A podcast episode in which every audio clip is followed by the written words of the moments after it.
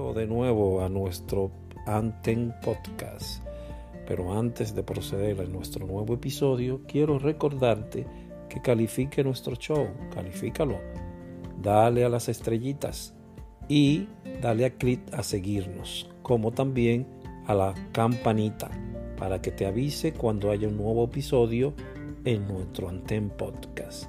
Muchísimas gracias por tu atención y recuerda compartir. Esto nos ayudará bastante a nuestras plataformas. Bienvenidos de nuevo. Un nuevo capítulo más de nuestra serie y darles la bienvenida a quien les habla, Aldrin Santiago. Les da la bienvenida a todos y recordarles que la calidad de un, de un pintor depende de la calidad, de la cantidad de pasado que lleve consigo. Pablo Picasso. Hoy tenemos una persona así, que carga una gran cantidad de pasado que lleva consigo a toda parte, porque llegó con esa calidad humana. Para mí es, una, es un humano con doble humanidad. Una mujer que conocí hace, hace unos años y el tacto, la amabilidad, la persona y la mujer que es, siempre la llevaré conmigo y por algunas otras cosas que ya, por una ayuda que me dio en cierto tiempo, le agradezco muchísimo.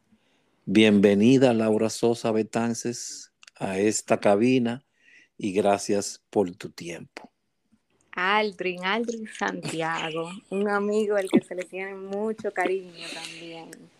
Y más que bienvenida, muy agradecida de que me hayas invitado a esta serie tan bonita que te has entusiasmado en hacer siempre buscando algo nuevo y como estas nuevas herramientas nos lo permiten acercarnos y traer algo de allá del pasado, que algunos creen que es pasado, pero el pasado fue que nos hizo a todos. Así es. Y darte, y darte reconocimiento, como hemos dicho en anteriores capítulos. Esto no es más que un reconocimiento que merecemos todos, porque dimos mucho tiempo, dinero y sangre en las estepas de las flores y tal vez nadie se ha acercado a ti y te ha dicho muchísimas gracias por todo lo que hiciste allí. ¿Y por qué nosotros mismos no reconocernos y darnos ese reconocimiento? Gracias por todo lo que hiciste allí. Gracias, gracias Aldrin y gracias a ti por haberme enseñado el camino. No, creo que fue tanto. no me pongas ahí. que ya en esa época estaba un poquito en la etapa rebelde de la vida, ¿tú me entiendes? Donde sí, sí, todos estábamos ahí, que todos e, estábamos contra el mundo y el mundo contra nosotros, suponíamos. ¿Quién, ¿Quién, nos iba a decir que eso iba a ser el, primer peldaño de nuestro futuro? para que lo sepas. Eh, Laura, ¿cuál es, dónde, cuándo escribes tu primera página? No digas si no quiere decirle da, es ok. Porque sabemos que siempre hay que cubrir esa parte, somos superhéroes y no podemos dar la identidad, ¿me entiendes? Para que... Inevitablemente vamos a caer en años porque seguro tú tienes millennial escuchas y se van a desubicar. ahí, ahí caeremos inevitablemente. ¿Dónde nace Laura Sosa? Yo soy, como digo, dominicanita de pura cepa. Yo nací aquí en la ciudad de Santo Domingo, eh, un martes santo, dice mi mamá. Oh my God. y siempre, gracias al Señor, he vivido aquí en mi país. ¿En cuál eh, localidad dentro de la capital? Yo vivo, eh, yo nací en el ensanche Quisqueya y luego pequeñita mis padres se mudaron aquí en el sector de Naco. Y de adulta he tenido el privilegio de vivir muy cerca de ellos. Ok, eso es bastante bueno. Y entonces comienzas tu vida altruista antes de la Estepa de las Flores en alguna otra institución o algo. Bueno, Alvin, mira, cuando yo escuchaba los episodios de los otros compañeros, que, están preciosos, de verdad les recomiendo a todo el mundo que los escuche. Eh, yo decía, Dios mío, ¿cuándo fue que yo empecé esto? y me puse a darle para atrás y uno saca siempre esos álbumes donde están esas fotos ancestrales que uno imprimía de un rollo. Sí. y digo, no, yo tengo que encontrar la fecha. Y así haciendo memoria, mira, la primera vez que yo conocí Cruz Roja Dominicana fue en cuarto de bachillerato. Nos daban la opción de sembrar, eh, reforestar o de hacer el curso de primeros auxilios. Y como que Tim Marín de Dopingüe, yo dije, yo creo que me, me, gustaría más coger el curso de primeros auxilios porque ya como que yo me inclinaba un poquito hacia el servicio en el sector salud y eso. Y me lo encontraba chévere. Y ese fue mi primer contacto. Pero ¿hubo algún otro contacto con alguna otra institución que, de servicio o algo? Sí, mira, en ese mismo, en ese mismo año escolar, estoy hablando de bachillerato, a nosotros nos mandaron a hacer una labor social al Robert Ricabral. Y allá, como éramos estudiantes y no teníamos así como, ellos no podían poner responsabilidades directas sobre nosotros, nos asignaron a las monjitas que atienden en el área de, neonato. Y pues tú sabes, el Robert Ricabral es el hospital de referencia nacional pediátrico, ahí llega todo indiscutiblemente. Sí, sí. Y pues llegaban a veces bebecitos muy, muy complicados, algunos fallecían, otros los dejaban abandonados allá. Y fue, fue una, una experiencia eh, bonita porque las monjitas lo, los, los cogían, los atendían y nosotros le ayudábamos en ese proceso.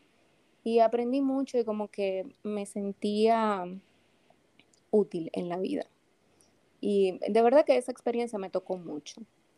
Y creo que eso quizá influyó en que después yo me decidiera al curso de primeros auxilios. Ok, ese fue como quien dice el conato de altruismo sí. o de esa, ese inicio de vivencias de ayuda o todas esas cosas, ¿verdad?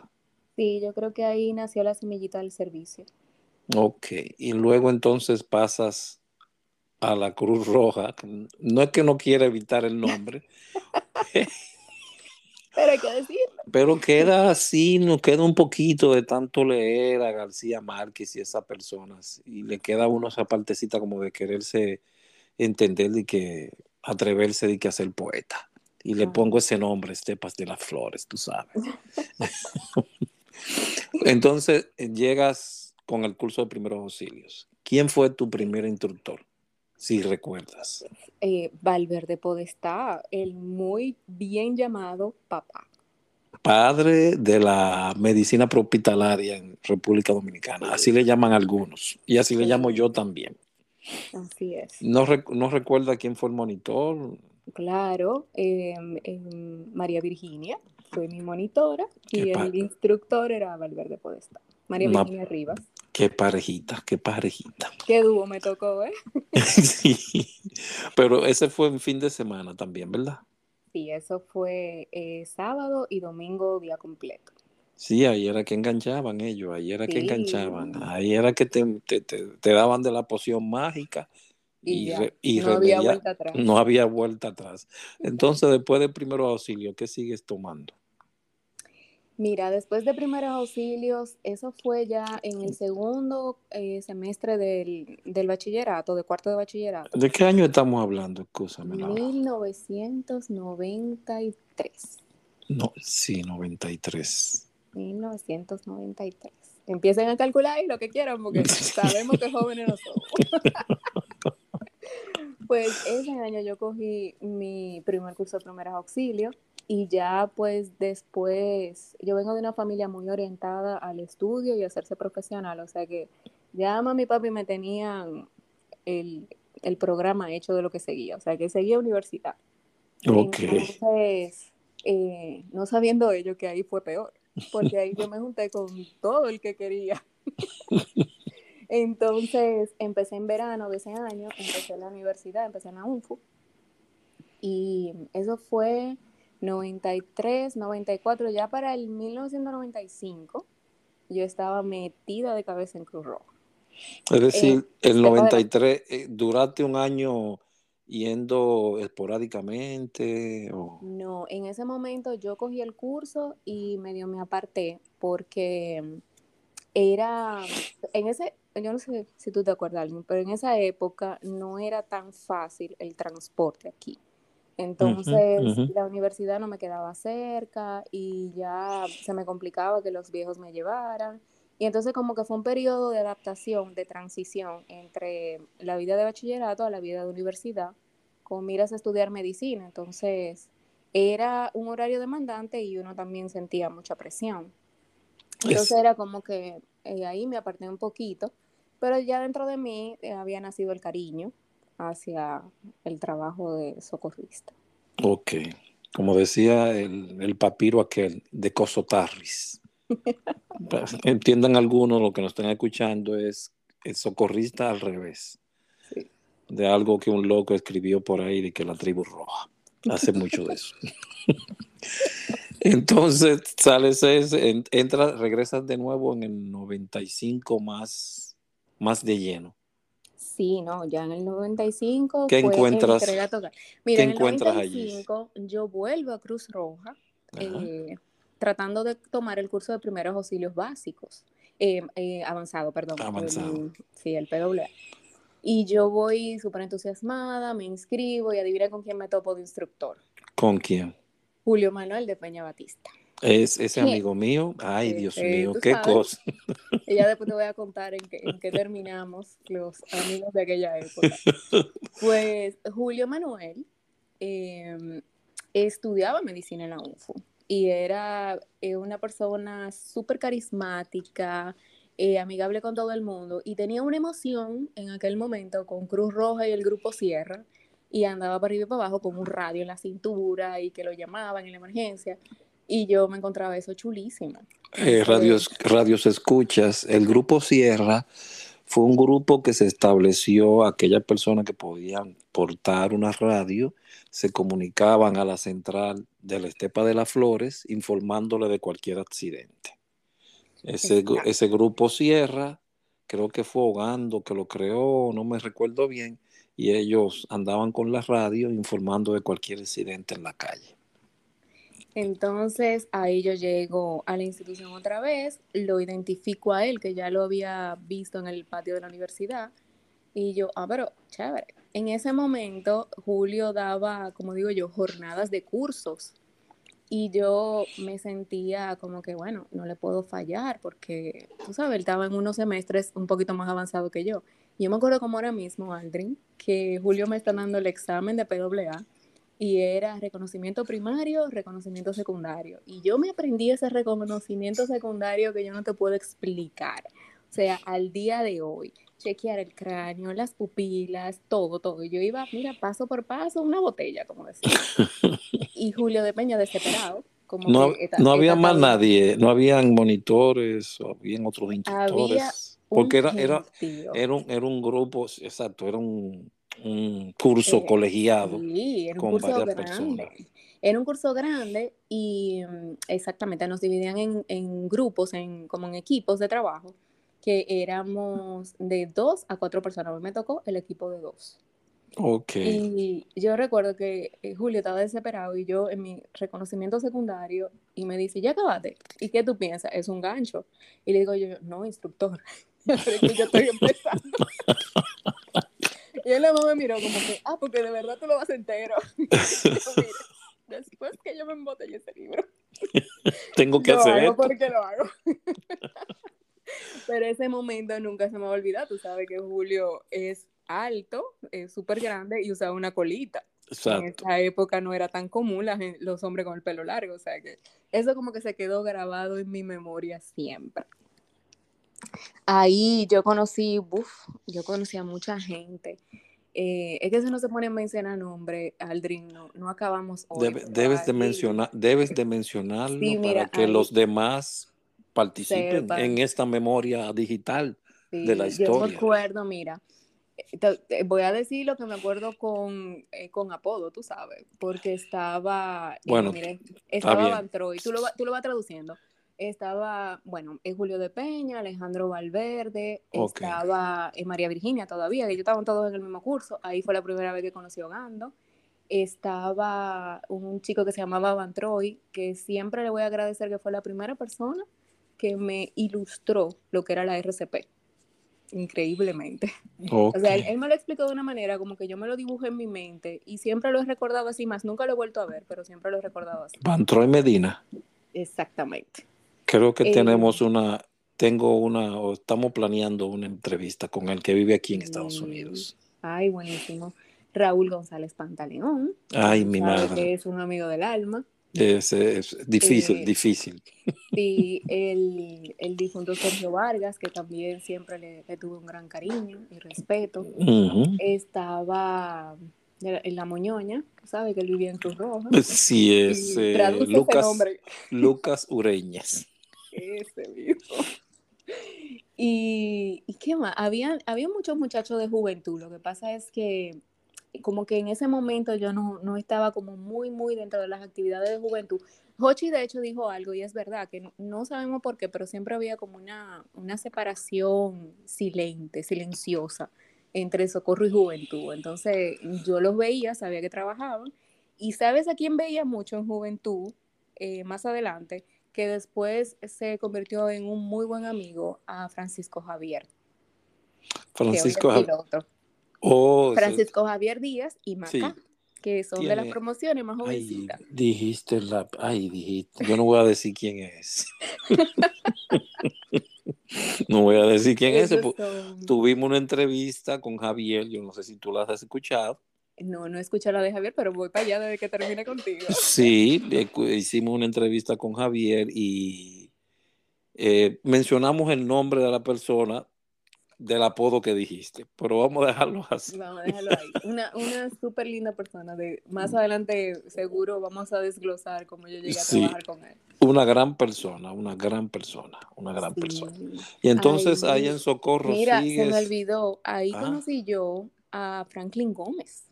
Franklin, el doctor. conocí a Franklin Gómez por primera vez, que más, ay, muchos años después, me, cuando entro a mi residencia de medicina de emergencia, lo veo y mira, algo que te voy a decir, alguien que es como dicen, que no falla. Una vez socorrista, toda la vida socorrista.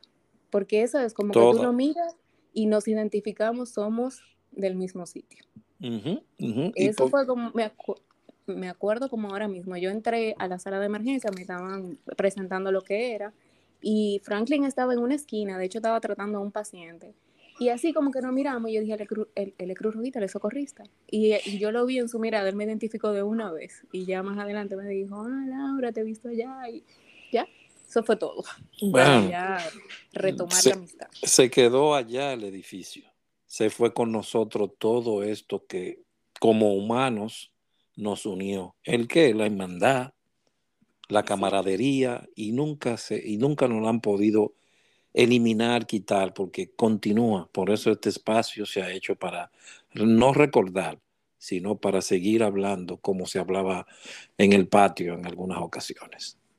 Y tú sabes, eh, Aldrin, que una de las cosas que yo eh, pensaba cuando oía los otros episodios de, de los compañeros, cuando nosotros, es, esa época, porque no voy a decir que cuando empezamos a hacer socorrista ni nada de eso, pero en esa época, que nos unía ese deseo de servir, porque vamos a estar claro, ahí nadie ganó dinero nunca, pero dejamos mucho dinero. Sí. Pero nos unía ese, ese compromiso, ese sentimiento de servir. Y yo analizaba yo decía, mira, ¿qué es diferente de ese entonces y ahora? Es el, el sentimiento de compromiso con servirle a la humanidad. Eso era lo, el único motivo de nosotros coger domingos, días feriados, temprano en la mañana, tarde de la noche, eh, todo lo que teníamos y queríamos para dedicarlo al trabajo que hacíamos. Y hoy en día eso se ve poco. Hoy en día siempre hay una ganancia económica o un deseo de brillar. Antes a nosotros no nos importaba si salíamos en el periódico, si el presidente nos reconocía o no, inclusive si las comisiones internacionales nos reconocían o no, no era lo que nos movía nos movía era el deseo de ayudar, de trabajar, de salvar vidas.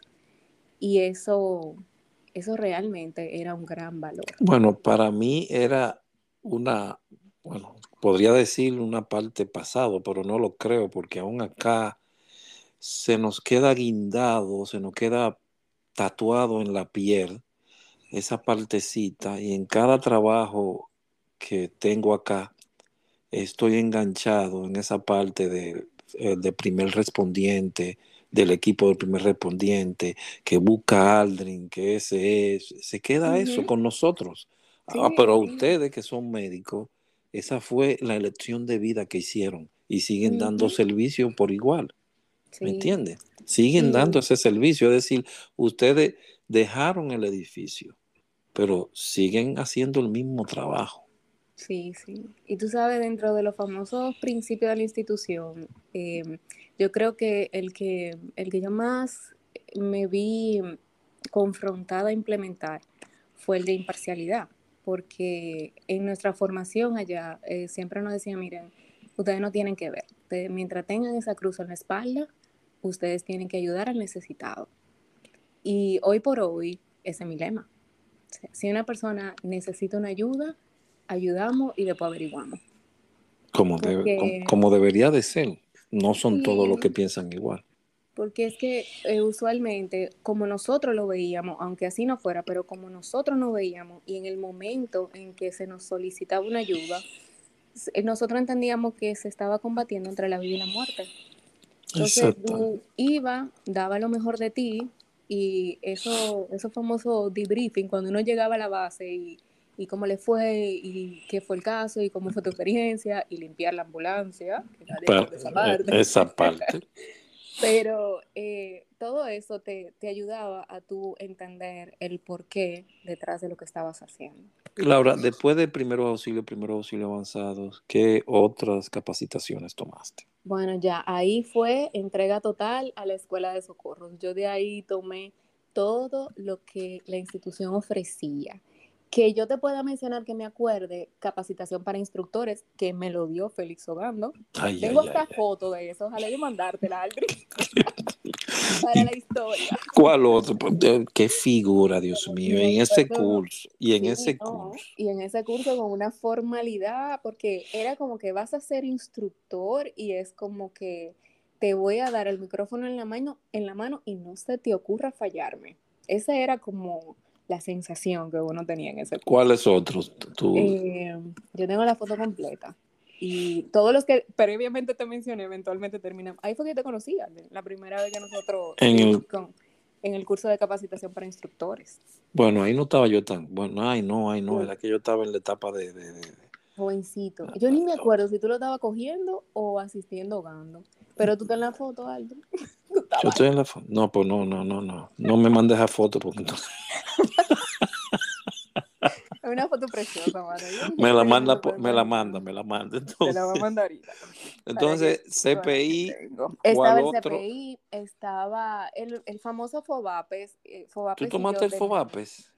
Fobapes y yo tenemos una historia de amor-desamor porque yo odiaba Fobapes y yo era de las abanderadas que Fobapes era una injusticia contra los socorristas.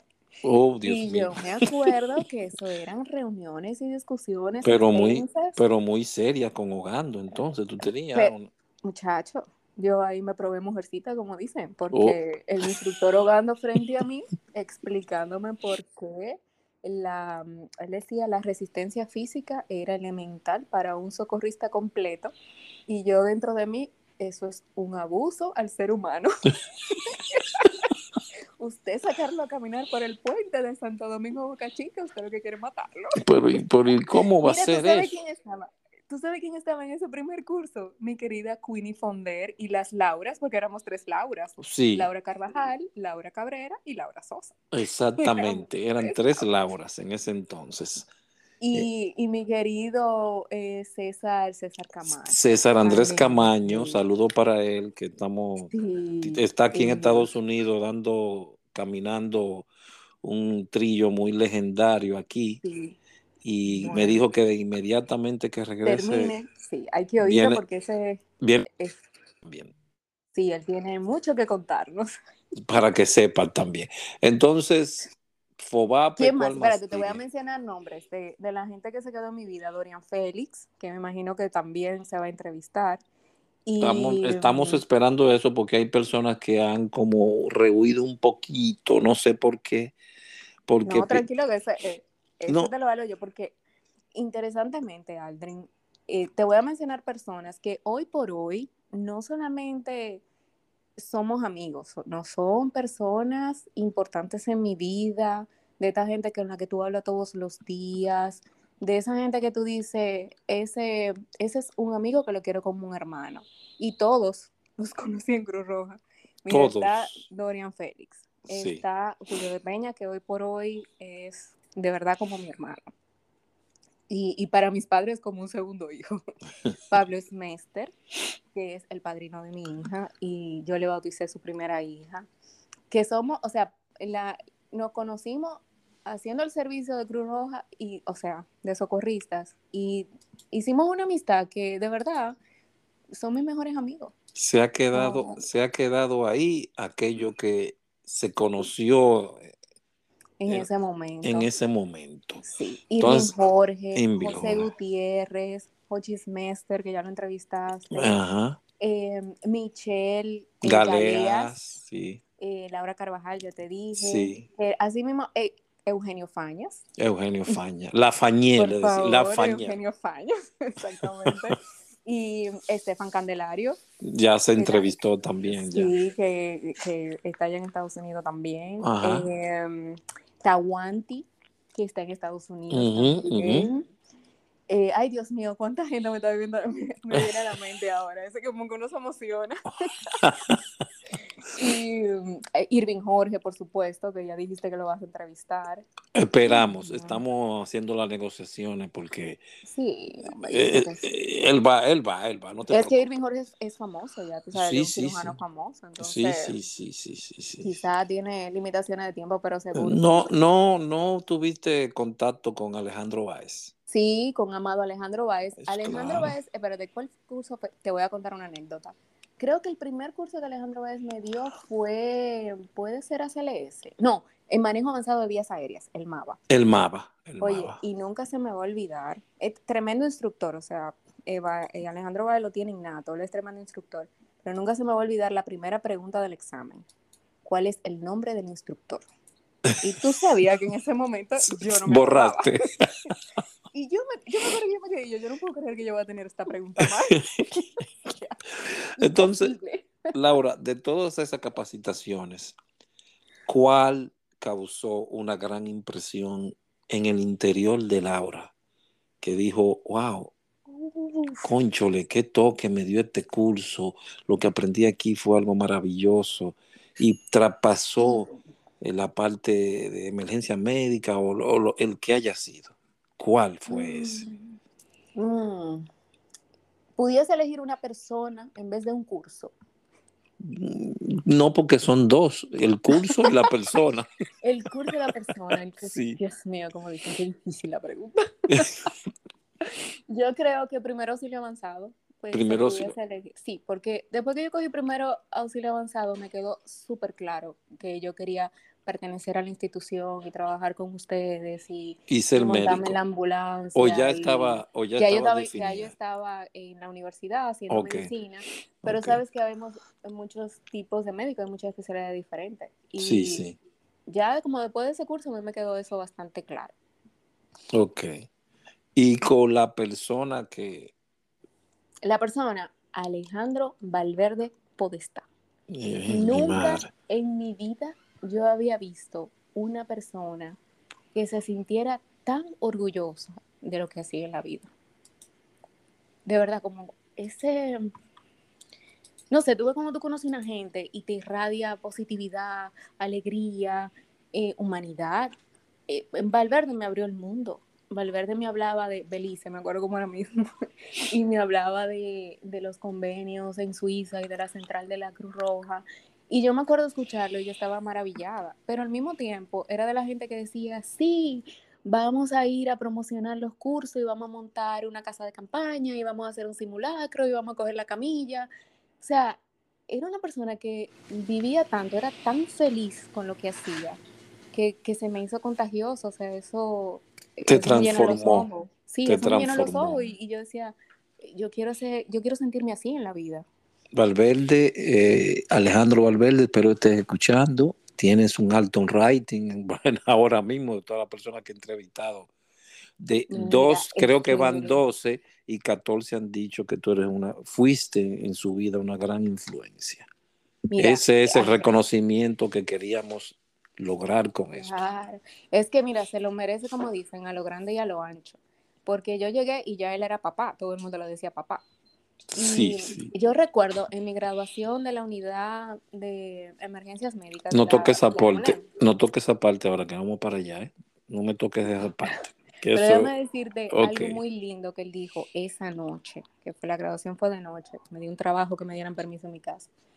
Y yo me acuerdo que eh, todos teníamos un tema, porque es lo que te digo, éramos jovencitos, teníamos muchas responsabilidades. Y me acuerdo que habían algunos padres que estaban en, en el acto y Valverde, y Valverde dijo sus palabras y al final dijo, en ese momento nosotros hacíamos servicio en ambulancia en puntos fijos.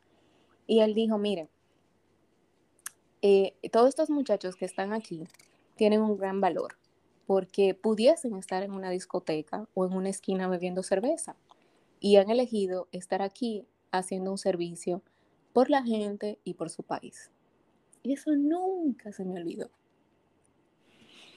Valverde tenía esa energía de, de, me gusta lo que hago y quiero transmitirle eso mismo a ustedes. No el conocimiento en sí, sino esa energía. Y tocó a muchos, algunos fuimos tocados, pero nuestra rebeldía no nos permitía reconocerlo. pero después sí fuimos reconociendo que, claro, todos fuimos influenciados por él, todos. increíblemente. Yo me acuerdo en un curso que ya yo estaba ayudando, eh, la famosa monitores, y había, no llegó la picadera nunca. Tú sabes que el mal comido no piensa. Y Valverde me dijo, eh, toma Laura, ve, ¿cuál era? Había una panadería, el la baguette. Ve a la baguette y compra picadera para los muchachos. Y yo me quedé como que, esta es tu tarjeta de crédito. Y eso nunca se me olvida. Él me la dio, confió en que yo iba a ir a comprar lo que él pidió y que yo iba a volver. Y ese desprendimiento de, del dinero y de que esto hay que hacerlo y tiene que salir bien, es una madre de gente linda. Para que lo sepas. Entonces, después que terminaste toda la capacitación, entraste a la docencia. Sí, el encargado de la escuela de socorro era Aldrin Santiago. ese era malo también, ese era muy malo. Y empecé a dar clases, eh, a dar ya los cursos que estaban institucionalizados, empezamos a, a darlo, yo me hice instructora y y nada, esa fue mi vida por los próximos años. Era Cruz Roja, mañana, tarde y noche.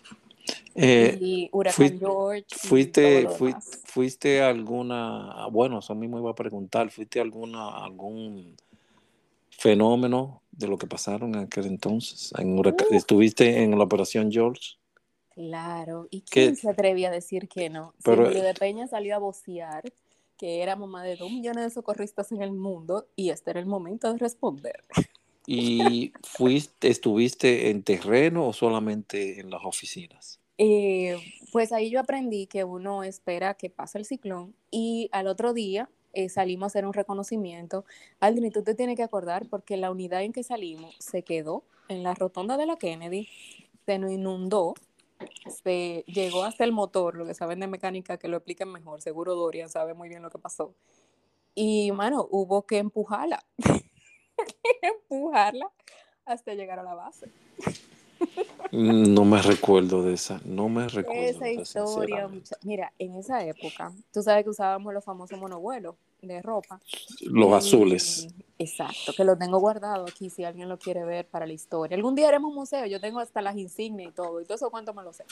Pero en esa época se usaban beeper, ¿tú te acuerdas? Todo el mundo andaba con un mm.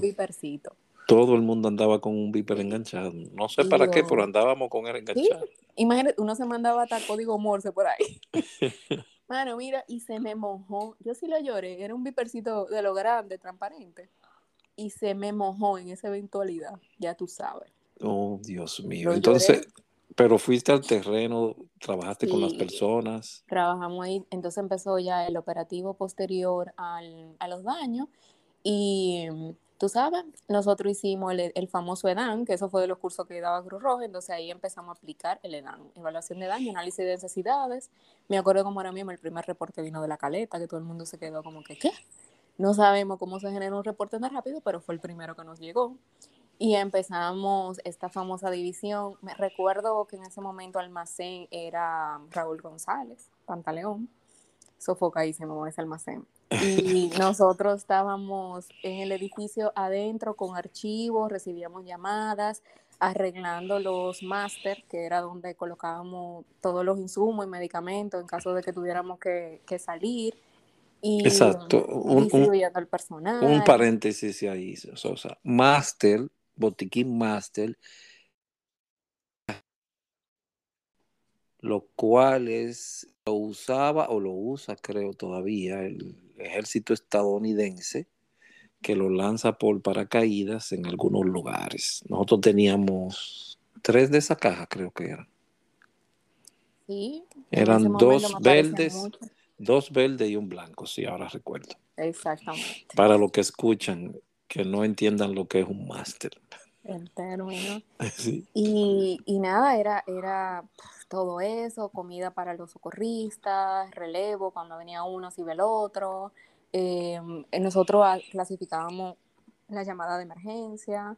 Es, eh, fue una experiencia eh, única. Pero estuviste, ¿estuviste en el terreno? Em, ese, eh, a mí me tocó salir al día siguiente a hacer el reconocimiento y luego ah. siempre me tocó en la base. ya de ahí no volví a salir. Ok, pues no tuviste contacto con las personas afectadas. No, porque ese era otro equipo cuando empezaron a hacer los refugios y, y, ya a nosotros, a mí me tocó quedarme en base y ya después, pues nosotros nos pasamos ahí tres días, yo volví a mi casa y después entonces como que se organizó mal el trabajo. Yo me acuerdo que trabajaban durísimo los muchachos de almacén cuando empezaron a llegar las ayudas y sí, lo que estaban trabajando con los refugiados fue complicadito. ¿Y cuál fue la experiencia que ahora tú puedes decir que, tuviste en esa etapa? En esa etapa, eh, mira, en, el huracán George fue la primera vez que yo me di cuenta de lo que es un desastre.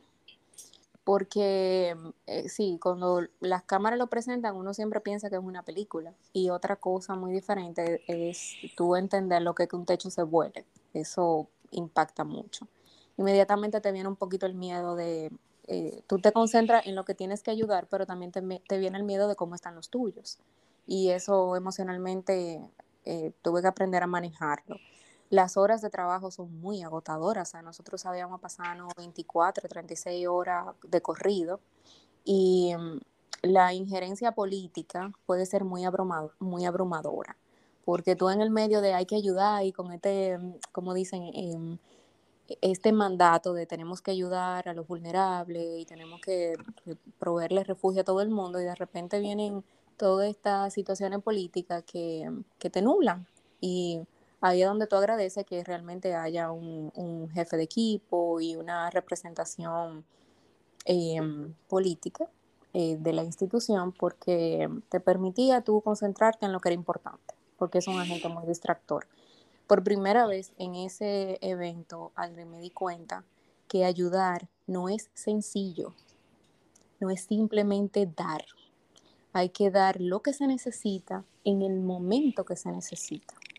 Y a veces, inclusive los excesos son muy dañinos.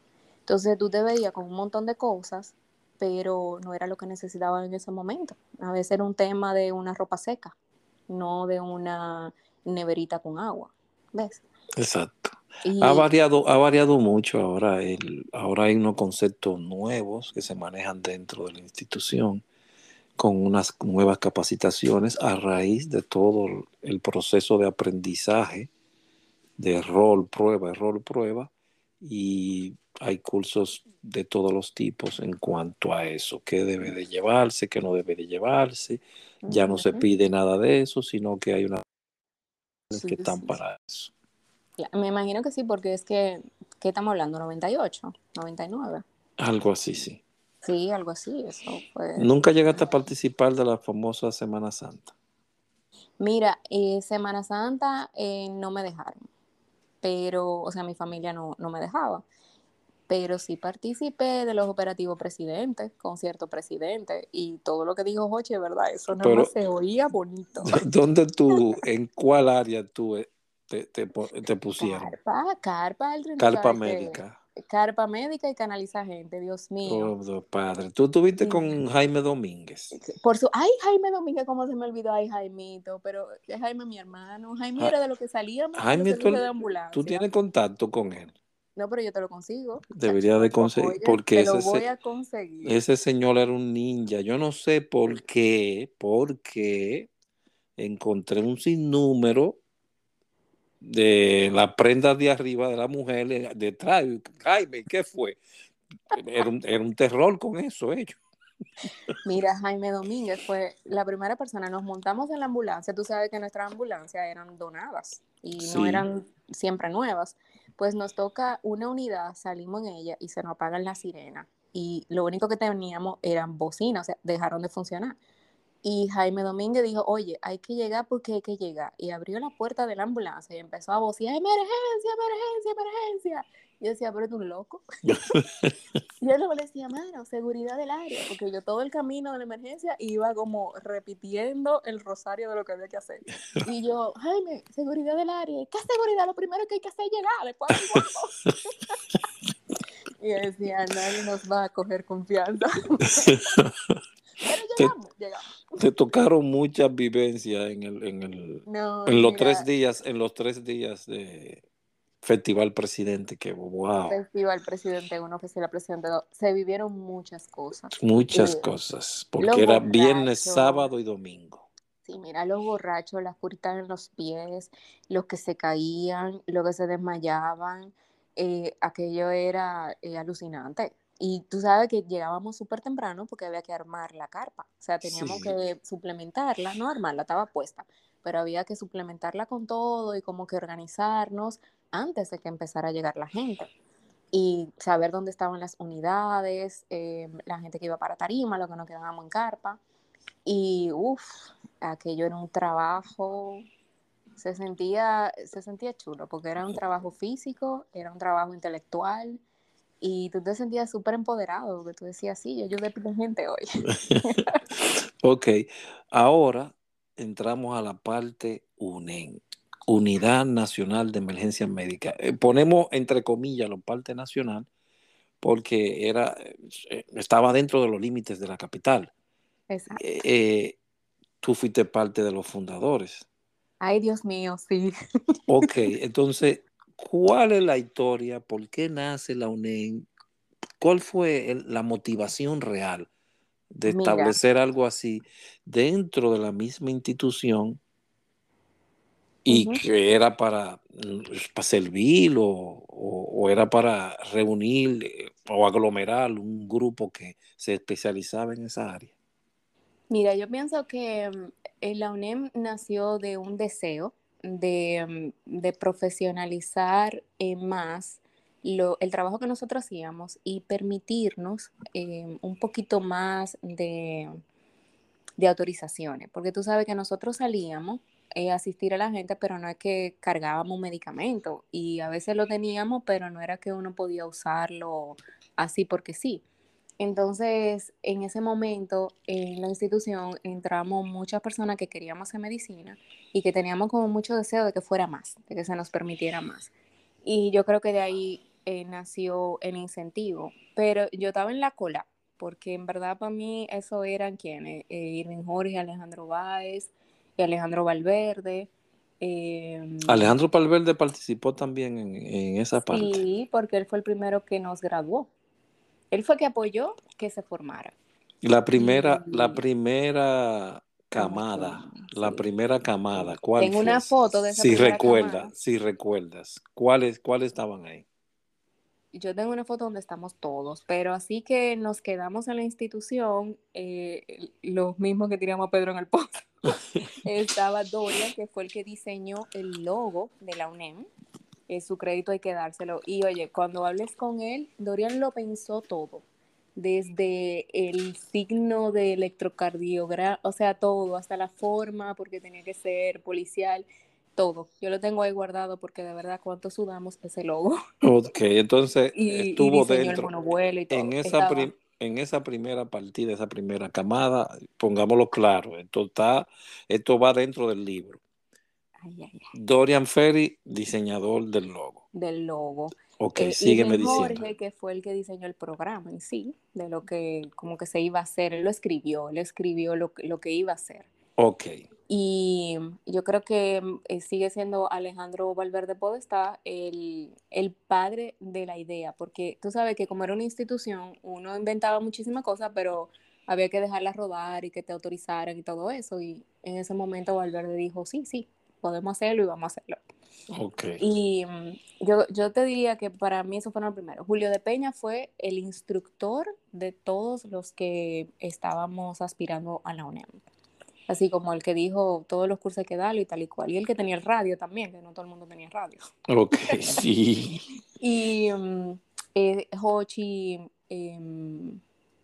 em, Gutiérrez. Oh, Hochi Gutiérrez, sí. Sí, que él también hizo medicina y vive en Estados Unidos. Sí, sí, sí. Y estaba Coral Romer, sí, me recuerdo de Coral también. Coral Romer, eh, la mitad de ella, Laura Carvajal, por supuesto, Michelle Galeas, por supuesto. Oh, ya son de la primera, sí, Eugenio Faña. Sí, somos el grupito, Eugenio Fañas también. ¿Cuál eh, más? Tawanti también. Ok. Eh, yo tengo la foto, mano, si se me olvida alguien, yo te lo busco. Ay, sí. Para los que nos escuchan, ahí ya tienen la historia del de la primera camada de la unidad de emergencias médicas. Sí, teníamos un mural que poníamos información, teníamos reuniones todas las semanas, creo que eran los jueves en la noche. Ok, sí. Y teníamos que obligatoriamente había que hacer servicio eh, fines de semana. Eso se lo inventó Alejandro Báez que, ¿cómo era que se llamaba el que punto fijo, tenía un nombre así, eh, no me acuerdo. Sí, pero ese era en la, la, Lira. Ajá, que estábamos en la Lira y allá abajo en, la Avenida del Puerto. En la Avenida del Puerto. Y eso eran los dos puntos fijos, que para que la gente se oriente, la idea detrás de eso era que en las zonas de donde más se recibían reportes de accidentes, nosotros estuviésemos más cerca en los días donde frecuentemente pasaban. Y eso eran los fines de semana en esos dos puntos, que eran la Lincoln y la Avenida del Puerto. Eh, entiéndase, un mapeo mental y con papeles en la mano. Se calculaba nada de computadora en ese entonces, con papel en la mano y se decía, revisa los reportes de las emergencias o en esta zona pasa mucho los domingos y los sábados. Entonces se hacían esos servicios en esa área podríamos llamar preventivo. Aunque... Claro, era preventivo y para asegurar que cumpliéramos en la medida de lo posible la famosa hora dorada, de que el paciente accidentado pudiese llegar al hospital y recibir la asistencia dentro de la hora en que se producía el accidente. Ok. era, era lindo. Era bastante, bastante, demasiado diría yo. Entonces, esa primera camada, tú estabas en la segunda o graduaste a alguien en la segunda? Sí, ya yo después que me gradué de la UNEM, eh, también seguí con la capacitación de la UNEM y yo duré en la UNEM muchísimo, mano. Yo duré en la UNEM hasta que me cambié de universidad, que creo que fue eh, hasta que me gradué, en el 99, por ahí, sí, 98, 90, no, ¿quién dijo? 2001. No sigue dando fecha, no sigue dando fecha. Sí, déjame yo callarme. No, no sigue dando fecha, deja eso así. Yo me gradué, punto. Sí, yo me gradué y después seguí con las capacitaciones, los servicios y todo eso por un tiempito. Ahí, Julio de Peña, eh, creamos un curso allá en Cruz Roja que era, ¿tú te acuerdas? El WAVE, el famoso WAVE. ¿WAVE? ¿De qué era? No, Julio, Julio te tiene que dar esos detalles. Ahí tengo yo las, las diapositivas porque Pablo Smester quiere hacer un museo. Ese curso se creó para entrenar a los socorristas sobre cómo debemos cuidar y manejar la asistencia en la ambulancia. Y ahí también se nos enseñaba el tema esto de eh, eh, manejo a la ofensiva, cuando andamos en emergencia y demás. Y Julio acababa de enamorarse del mundo de la fotografía y él dijo, no, no, no, pero eso no se va a quedar en papel. Nosotros vamos a hacer un curso con diapositivas y todo el mundo. Diapositivas, estimados oyentes, en aquel entonces era prehistórica. era una sola foto. Si no la tomaba bien, se dañaba. Se dañaba. y entonces se, ponían en este pequeño dispositivo que era donde se eh, ponía dentro esa fotografía que se revelaba y te la daban y tú la ponías ahí dentro. Y se proyectaba. y se proyectaba. No, porque una hay que... a una en un carrete. Exacto, explícale bien, Laura, porque estamos en la época de, de los millennials y los millennials no conocen nada de eso. Tú le pones eso ahí y van a decir qué es esto. Sí, seguro piensan que, que va junto con el teléfono de moneda. sí, algo raro, porque ahora usted tomamos ahora muy fácil una computadora y un data shop y ya, ahí está todo. Foto, texto, todo ahí está. Todo ahí está.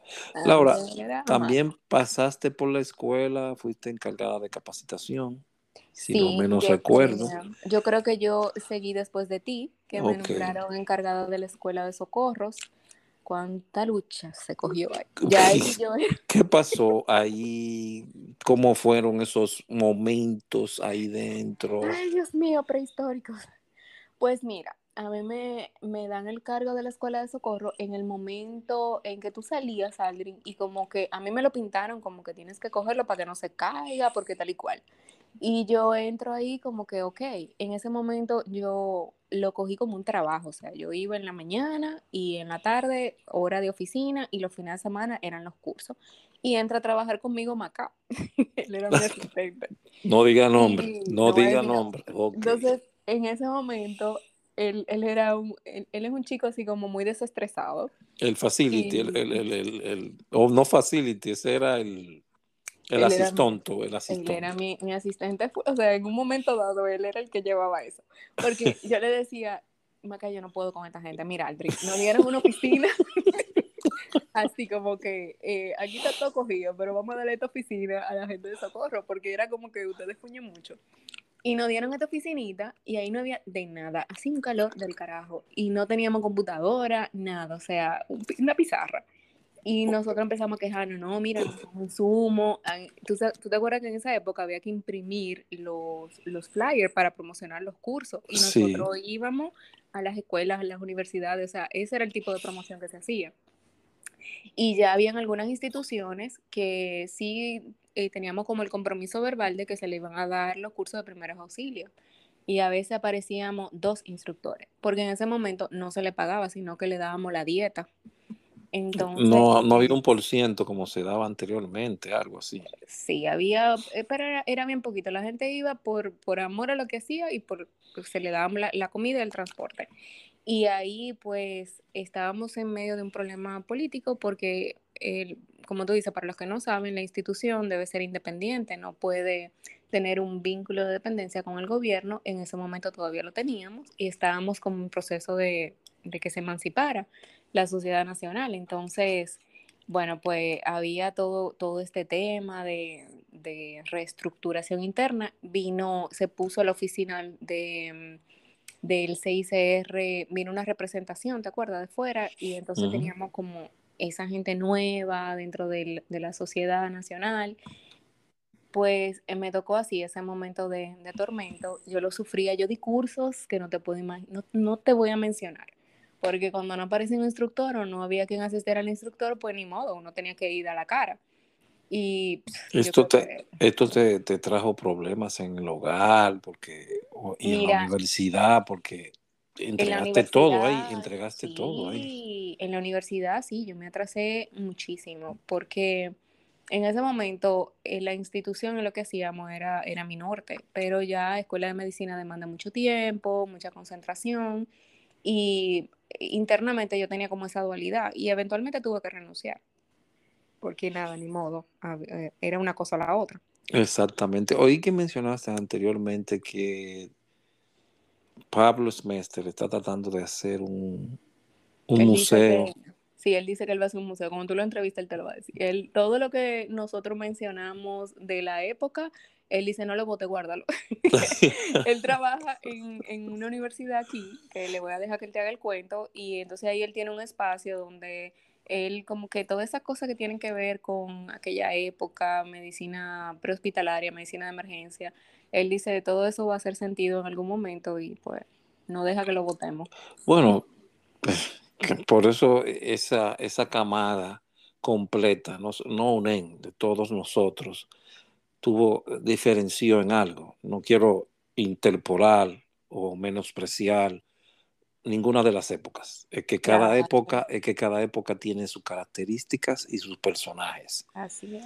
y, y, fíjate cómo esos personajes de aquella época vivimos tratando de, de, de acercar el pasado a, a, esta época.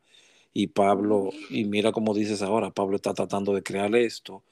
Yo veo la herramienta y digo, wow, ¿qué es esto? Podcasts. ¿Qué, ¿Cómo se come esto? Y comienzo a escuchar, a escuchar y ver y digo, oh, pero pues, se puede crear.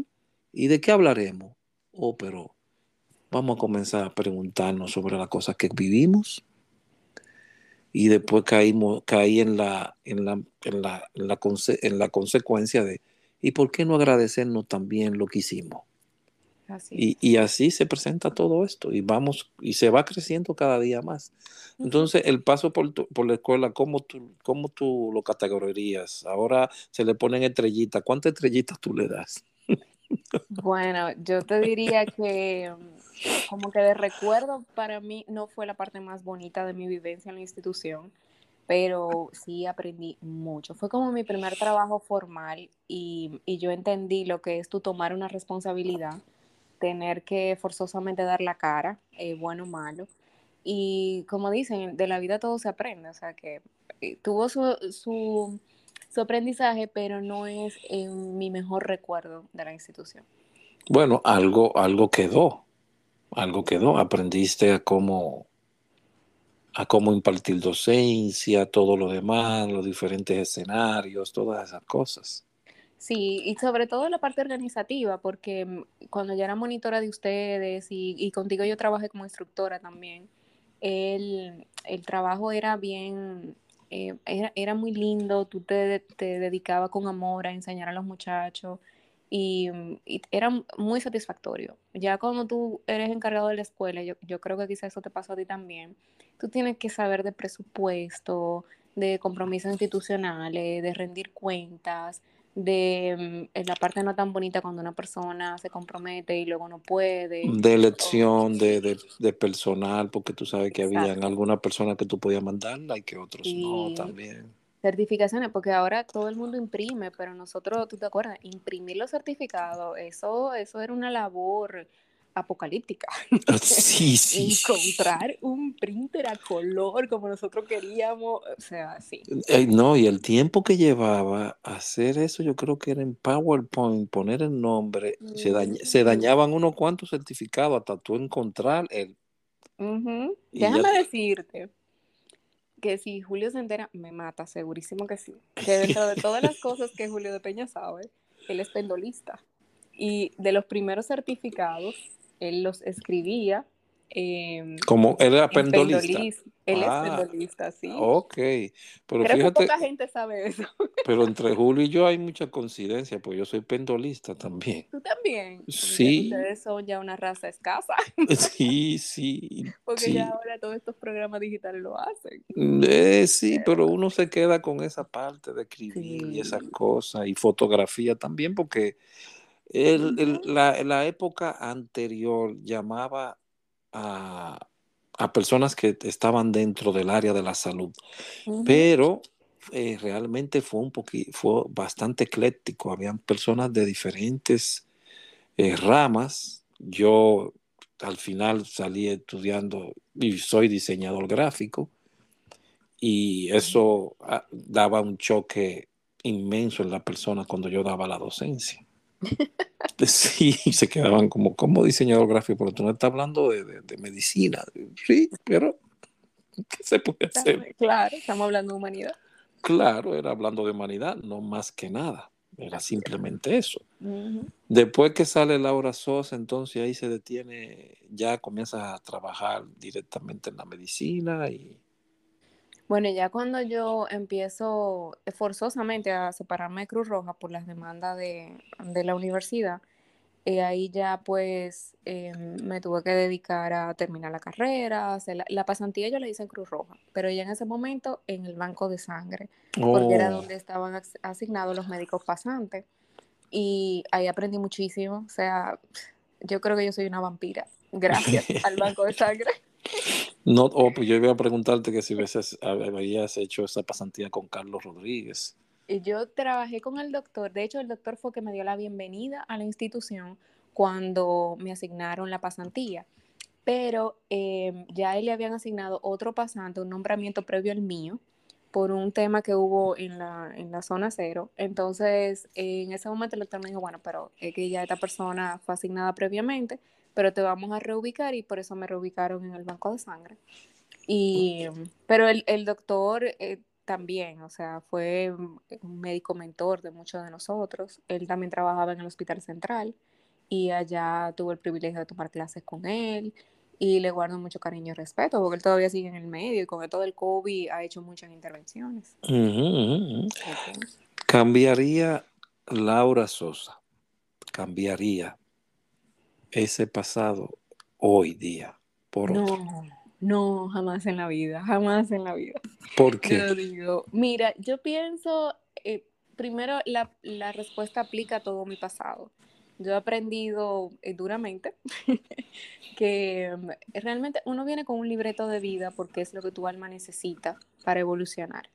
Y todas esas decisiones que en un momento tomamos y que quizá después nos arrepentimos, tienen una enseñanza. Y a veces el arrepentimiento no es más que la obligación de mirar hacia atrás y entender dónde está ese aprendizaje. Entonces, no, lo que yo soy hoy se lo debo a todo eso que yo viví. Y, y creo que en esa época de mi vida, mis, mis valores en el trabajo, de asistir pacientes, de mm, hasta cierto punto seguir en la ayuda humanitaria, em, empezaron y se afianzaron en mi trabajo en esa institución. En el hecho de que antes de ser médico, yo fui socorrista. Y aún lo eres. El socorrista no se destruye, se transforma. Así Es como la energía simplemente. Seguimos siendo los mismos internamente, porque siempre nos va a llamar aquel afligido que está delante de nosotros.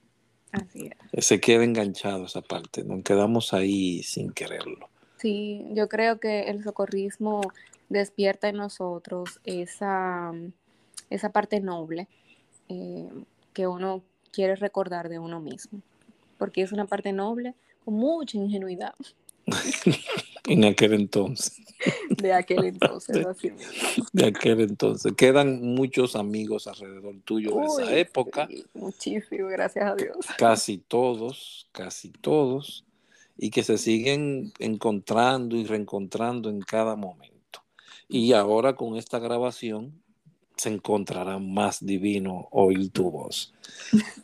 Laura, quiero darte las mil gracias por haber tomado este tiempo conmigo en esta cabina y habernos permitido escucharte y saber que como a ti hay muchos más que aquella estepa de las flores cambió radicalmente su vida por siempre. Así es. Gracias, Aldrin, por invitarme. Para mí ha sido un honor, una gran satisfacción. Me he sentido feliz de hablar de toda esa época.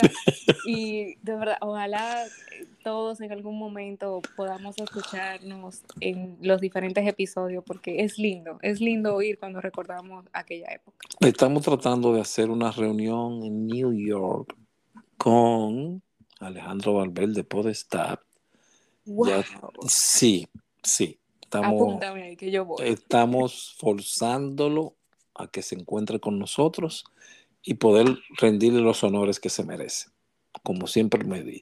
Y esto es parte de ese honor. A cada persona que he entrevistado, dice en algún momento que Valverde fue su influencer de vida. Gracias, gracias Laura por tu tiempo y repetirte de nuevo. Te agradecemos toda la humanidad que diste allí, por todas las personas que tal vez no conozcas, ni ellos te van a reconocer nunca, pero se hizo el trabajo. Y esto es parte de ese reconocimiento que nos hacemos nosotros mismos. Mil gracias y esperamos encontrarnos en otro episodio. Así será. Gracias. Bye. Bye.